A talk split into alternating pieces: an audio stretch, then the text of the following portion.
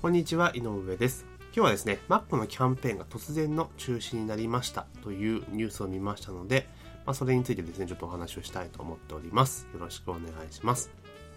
まあ、マクドナルドがですね、このゴールデンウィーク期間中、Twitter を使ったキャンペーンイベントを提案やってたんですね。えー、なんかハッシュタグをつけて、で、なんか、つぶやくと6000人、1000人に1人の確率でナゲットの商品が、1ナゲットの引き換えが1年分当たるっていう形の、ま、キャンペーンだったんですね。で、よくツイッターってこの手のキャンペーンに使われることが非常に多いんですけれども、今回は、ハッシュタグでつけたものに、その、なんて言いましょうか、えー、自動返信が返ってきて、その中で抽選で当たるみたいな感じだったみたいなんですけれども、まあその、ハッシュタグの自動返信っていうのをなんか、いろいろ悪用、悪用というか、ね、あの、嵐活動をしてる人たちが、どんどんどんどんあの、返信するような感じに設定してるんですかね。とにかくその、一回その投稿するとその返ってくる返信の量が半端なかったりしたりしたみたいで、結構、えー、騒ぎになっていたみたいですね。大量、だから結局大量に投稿されるみたいな感じになってしまって、で、最終的には、えー、どうなんでしょう。これが、えー、6000万突破ですよね。これ3月の24日から、24日から始ま、20日に始まって、この間で6000万件応募が突破ってことなんで、多分半端ない形になって、まあ、その、本来の目的と違った形で、まあ、使われているとか、その、応募されているってことがあって、で、29日の夜ですね、昨日、今日、今日ですね、今日の夜で打ち切りっていうのは決定したそうです。ですからもう今日一日はなんとか使えるみたいなんですけれども、まあ、打ち切りになりましたというところです。まあ、ツイッターって結局その、まあ、Mac の件もそうですけれども、あの、手軽にいろいろキャンペーンで貼れるじゃないですか。ハッシュタグを使って拡散をさせようというね、形でいくと。だから、結構ですね、あの、使い勝手がいいのかなっていうふうには見えてはいるんですけれども、ただ、ツイッターでやっぱり、どこまで行ってもツイッターなんですよ。どういうことかというと、やっぱり匿名の、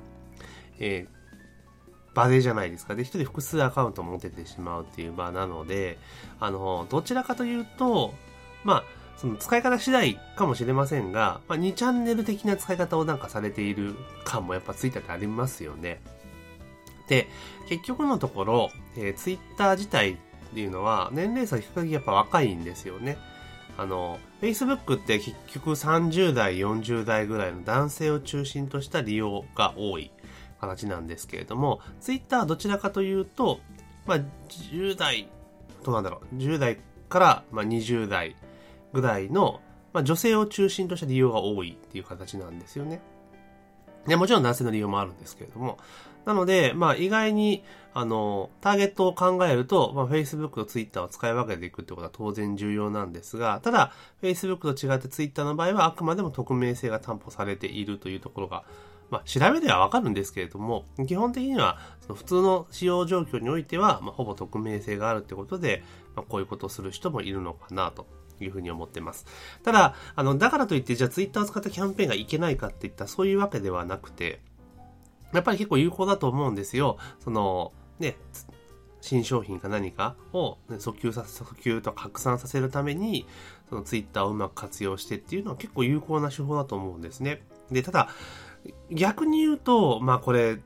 コストの問題もあるかなと思うんですが、こう Mac とかそういう大手は別にやんなくてよくねみたいな感じで私は正直持ってます。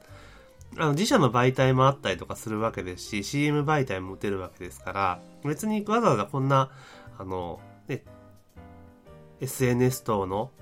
そのツールとかを使ってですね、やる必要って別にないんじゃないかなと思うんですよ。勝手に話題性のあるものだったら拡散していくと思うんですよ。あえて自前でやるんじゃなくて。だから、確かにそのツイッター上で全てを完結させてしまった方が、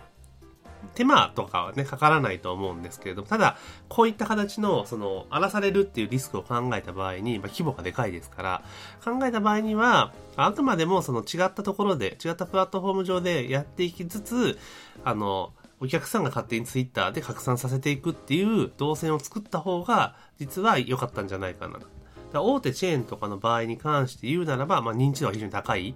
えチェーン店で、全国規模のチェーン店で言うならば、あえてダイレクトにツイッターを使ったキャンペーンっていう訴求は、結構、うんって正直思います。正直に思います。むしろこの手のそのツイッターを使った白散とかっていうのは、私は、まあ、ね、なかなか成果出にくい部分あろうかもしれませんけれども、どちらかというと磁場の店舗、チェーン店、チェーン店じゃない、だからチェーン店ですね、中小規模のチェーン店であったりとか、えー、個人経営のお店とか、そういったところが、まあ、うまく使ったらいいかなというふうに思っています。ツイッターも広告ありますからね。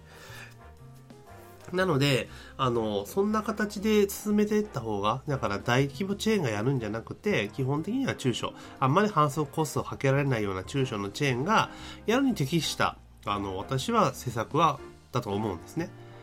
でそうすればもちろんその拡散力っていう部分でいけば大手に比べれば減るかもしれませんけれども、基本的には中小の場合ってそんなたくさんお客さん来たら困っちゃうわけじゃないですか。なので、適度な反則としては、こういった形の、まあ、ツイッターを活用した、まあ、ハッシュタグつけてシェア、とつぶやいてくださいみたいな施策に関しては、まあ、基本は中小、個人経営、個人店舗とかの方が向いてると思いますし、私は親和性が高いなと思います。やっぱり大手だとこういうリスクがどっちでもついてきてしまうので逆にそういった形でちっちゃいところが規模が小さいところがやった方がいいんじゃないかなというふうに思っております。やっぱりネット上のその反則、SNS を使った反則って、やっぱそれなりに効果があるんですけれども、多分こういうイベント設計している人っていうのは、まあ大手広告代理店系の方々だと思うんですよね。だから実際に、その、なんて言いましょうか。そんなに細かい、その、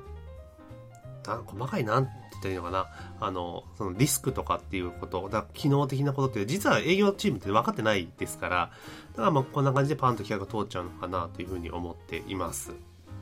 なので、あの結局それすごいお金が動いてるわけじゃないですか。でも実際 SNS を、あの、反則とかに使う一番のメリットって何かって言ったら、すごいコストをかけずに、あの、全国的に広げることができる。まあ、地域を絞ることも当然できますから、だからそのコスト本当に今までな、今まですごいかかったものを、その3分の1以下のコストできるとか、すごく安くできるっていうのが、やっぱ SNS の強みだと思うんですよ。だむしろ逆に、その、ね、普段その大きなテレビ CM 打ったりできないとか、あとチラシもそんなに回数打てないような、あの、で規模の店舗がですね、こういったものを逆に積極的に使っていった方が、非常に効果的なんじゃないかなと、私はすごく思います。だから結局 Twitter 1本というよりも、まあ、Twitter と LINE と Facebook、あと YouTube かな。この辺の4つをですね、うまく、あの、4つ3つですね、組み合わせて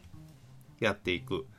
っていうことの方が重要かな。だから、あの、やっぱりいきなりですね、SNS 使ってキャンペーンやりますっつってもなかなか広がらないんで、まあ、普段から、まあ、何がしの、まあ、Twitter であったり、Facebook であったり、LINE であったりっていうものを、まあ、アカウントをやっぱ運用していくっていう地盤があった上でのことになりますので、だから、徐々にですね、あの、いや、うちはもうそんなのやってる手間ないし、時間ないし、みたいなところこそ、逆に、あの、最初はちょっと大変かもしれないですけれども、こういった SNS を使った、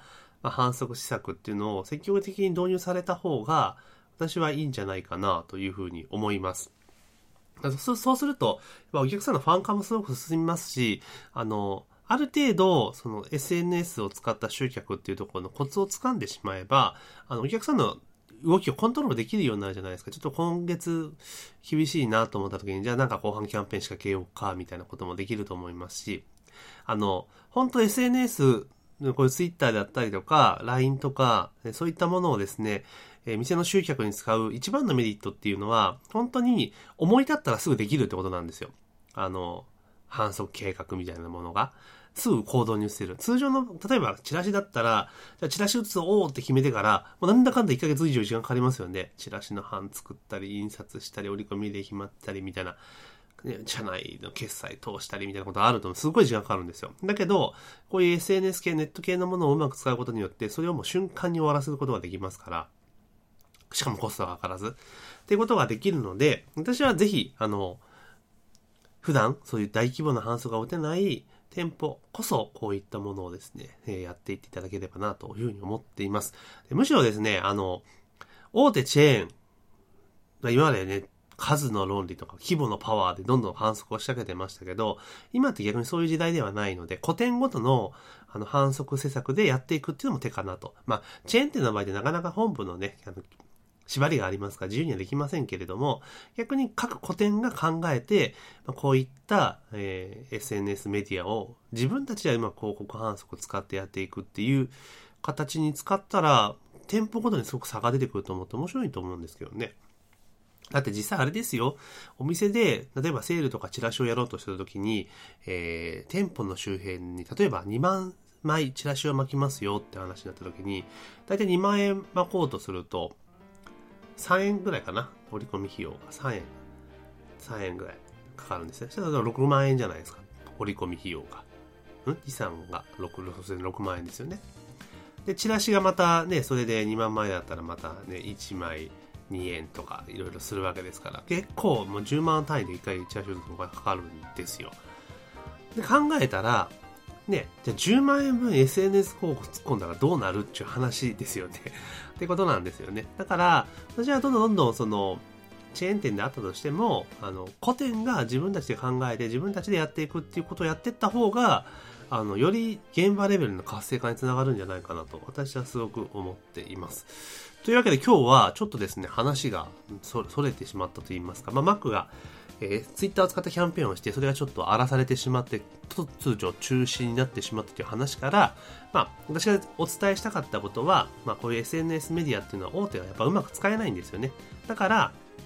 逆に言うと、えー、普段こんな大々的なキャンペーンを打てないぐらいの規模の、まあ、中小チェーンであったりとか、えー、個人系のお店こそ、こういう SNS を使った企画とか集客っていうのを、積極的に取り組んでいった方が非常に効果的ですし、逆に、えー、小が大を食うっていうことも十分にできるやり方だと思いますので、ぜひ挑戦していただきたいなというふうに思いまして、え今回はこの音声を作成させていただきました。では今回の音声は以上になります。ありがとうございます。